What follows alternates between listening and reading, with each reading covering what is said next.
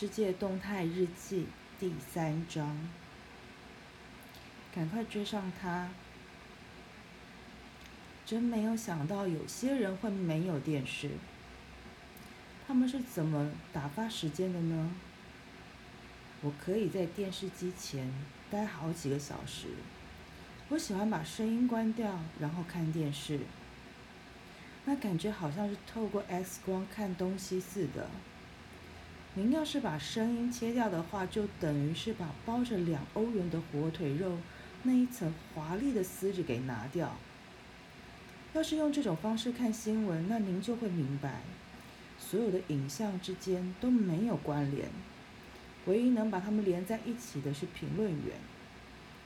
评论员将一系列相继的影像变成了一系列的真实事件。不是很喜欢看电视的。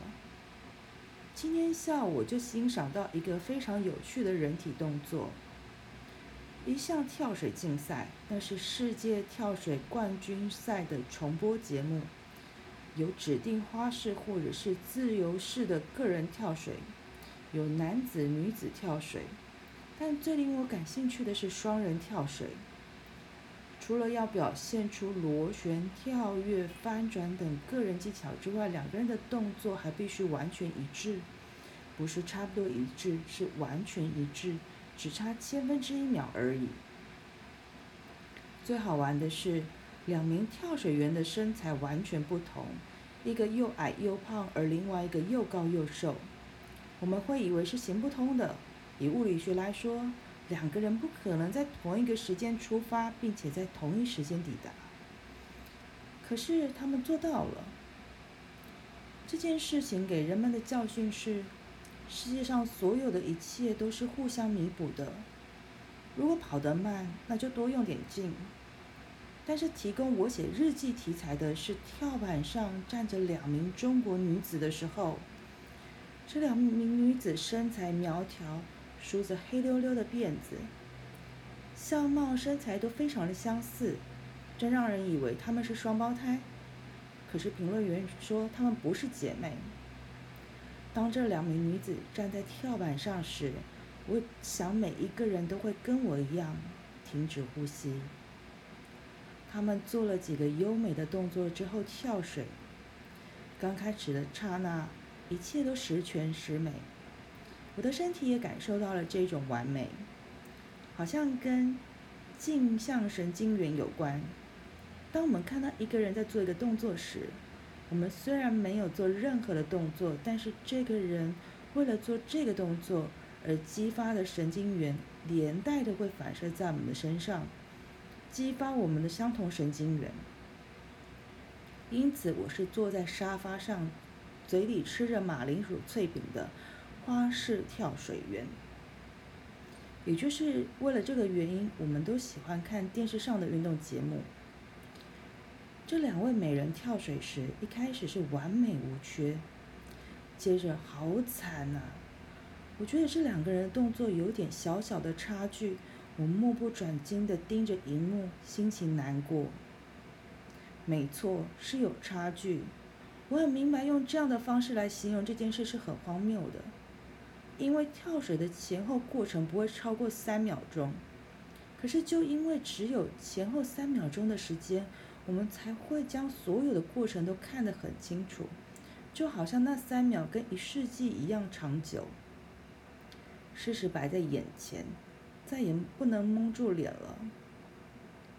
他们动作不一致，一个比另外一个早跳入水里，真惨。我忍不住对着电视机大叫：“赶快追上他！”我对那个慢半拍的女孩子有种莫名其妙的愤怒，我整个人跌在跌坐在沙发上，心中懊恼：这算什么？这就是所谓的世界动态吗？完美的机会就被一个小小的差距给永远的破坏了吗？我的情绪非常的恶劣。前后起码差不多半个小时。接着，我突然想到一个问题：为什么我们那么希望慢半拍的人追上另外一个人呢？为什么动作不一致会令我们那么难过呢？答案不难猜到，所有这一类的事情，就差那么一丁点就永远失去的事情。所有我们应该说出来的话，我们应该做的手势，这一闪而即逝的适当时机，有一天突然出现，而我们没有立刻抓住，以后就永远的消失了。就差那么一点就失败。但另外一个观点在我脑海里出现，这和镜像神经元有关，而且这观点有点困惑我。也许还有点像是普鲁斯特的意境。如果文学就跟电视一样，令让人激发神经元，只要花费少许精力就可以获得行动的刺激呢？更糟的是，如果文学就跟电视一样，向我们展露所有失眠、失败的一面呢？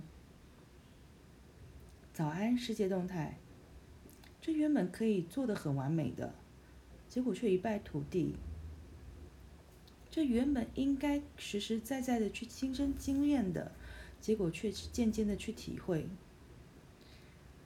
那么我来问您，为什么要留在这个世界呢？